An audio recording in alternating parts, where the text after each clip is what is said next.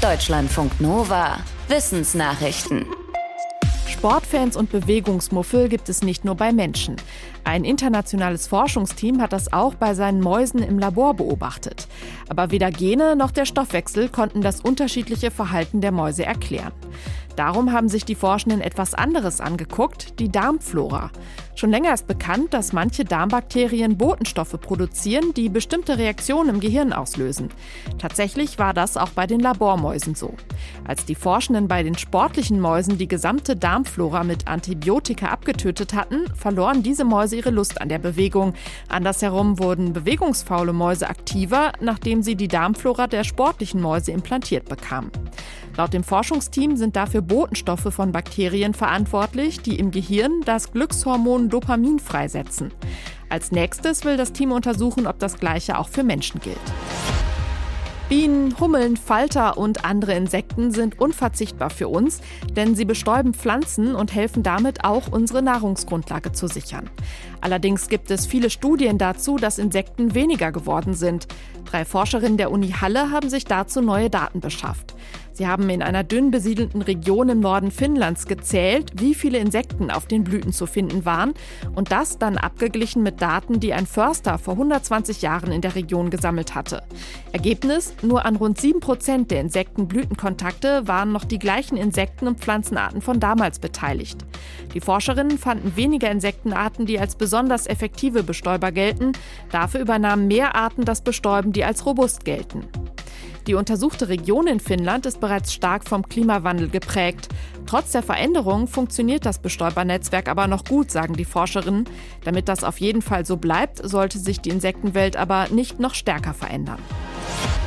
Wozu nutzen Hunde ihren Schwanz? Für viele andere Tierarten ist der sehr praktisch bei Bewegung. Er hilft Eichhörnchen, sich beim Fallen in der Luft zu stabilisieren und auch Katzen nutzen ihren Schwanz, um die Balance zu halten oder beim Jagen schnelle Manöver durchzuführen. Die Funktion von Hundeschwänzen haben Wissenschaftler des Max-Planck-Instituts für intelligente Systeme in Stuttgart jetzt untersucht, zusammen mit anderen Forschenden, und zwar mit Hilfe von Computermodellen. Ihr Ergebnis stellen sie auf einem Preprint-Server vor, es wird aber noch von anderen Forschenden geprüft.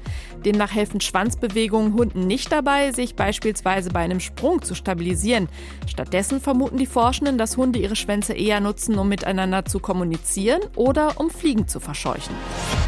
Zum Überleben brauchen menschliche Zellen Sauerstoff. Den Transport übernehmen im Körper rote Blutzellen. Forschende der Uni des Saarlandes konnten nun beobachten, dass die roten Blutzellen von Covid-Patientinnen und Patienten mit einem schweren Verlauf krankhaft verformt sind. Das führt dazu, dass die Blutzellen Sauerstoff nicht mehr so gut aufnehmen können und außerdem nicht mehr so gut in feinen Äderchen und Blutgefäßen fließen. Das ergaben Laborversuche.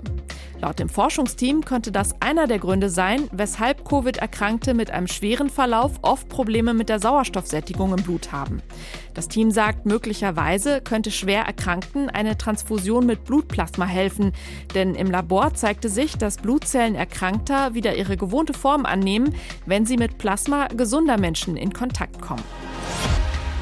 Prinz Edward von Woodstock war wohl sowas wie ein Hoffnungsträger für die englische Monarchie im Spätmittelalter. Er galt als heldenhafter, geschickter und ritterlicher Heerführer. Allerdings starb er noch bevor er selbst König werden konnte, und zwar nicht auf dem Schlachtfeld, sondern an einer Krankheit. In der Forschung wird oft angenommen, dass der Prinz an der Amöbenruhe litt, einer Durchfallerkrankung, die im Mittelalter weit verbreitet war. Ein Team von Militär- und Medizinfachleuten sagt jetzt aber, dass das nicht dazu passt, dass die Krankheit schubweise verlief. Die Fachleute finden es wahrscheinlicher, dass Edward sich auf einem Feldzug im heutigen Spanien mit Malaria ansteckte. Darauf deutet auch hin, dass der Prinz mit der Zeit immer schwächer wurde. Die letzten beiden Lebensjahre hat er wohl fast vollständig in seinem Wohnsitz in Woodstock verbracht. Prinz Edward starb 1376.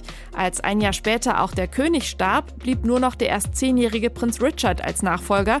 Es kam zu einem jahrzehntelangen Erbfolgekrieg, dem Rosenkrieg. Jedes Jahr werden ja immer verschiedene Tiere und Pflanzen des Jahres gekürt, zum Beispiel der Vogel des Jahres oder der Baum des Jahres.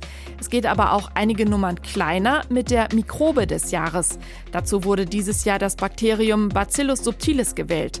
Denn laut der Vereinigung für allgemeine und angewandte Mikrobiologie hat die Mikrobe einiges drauf.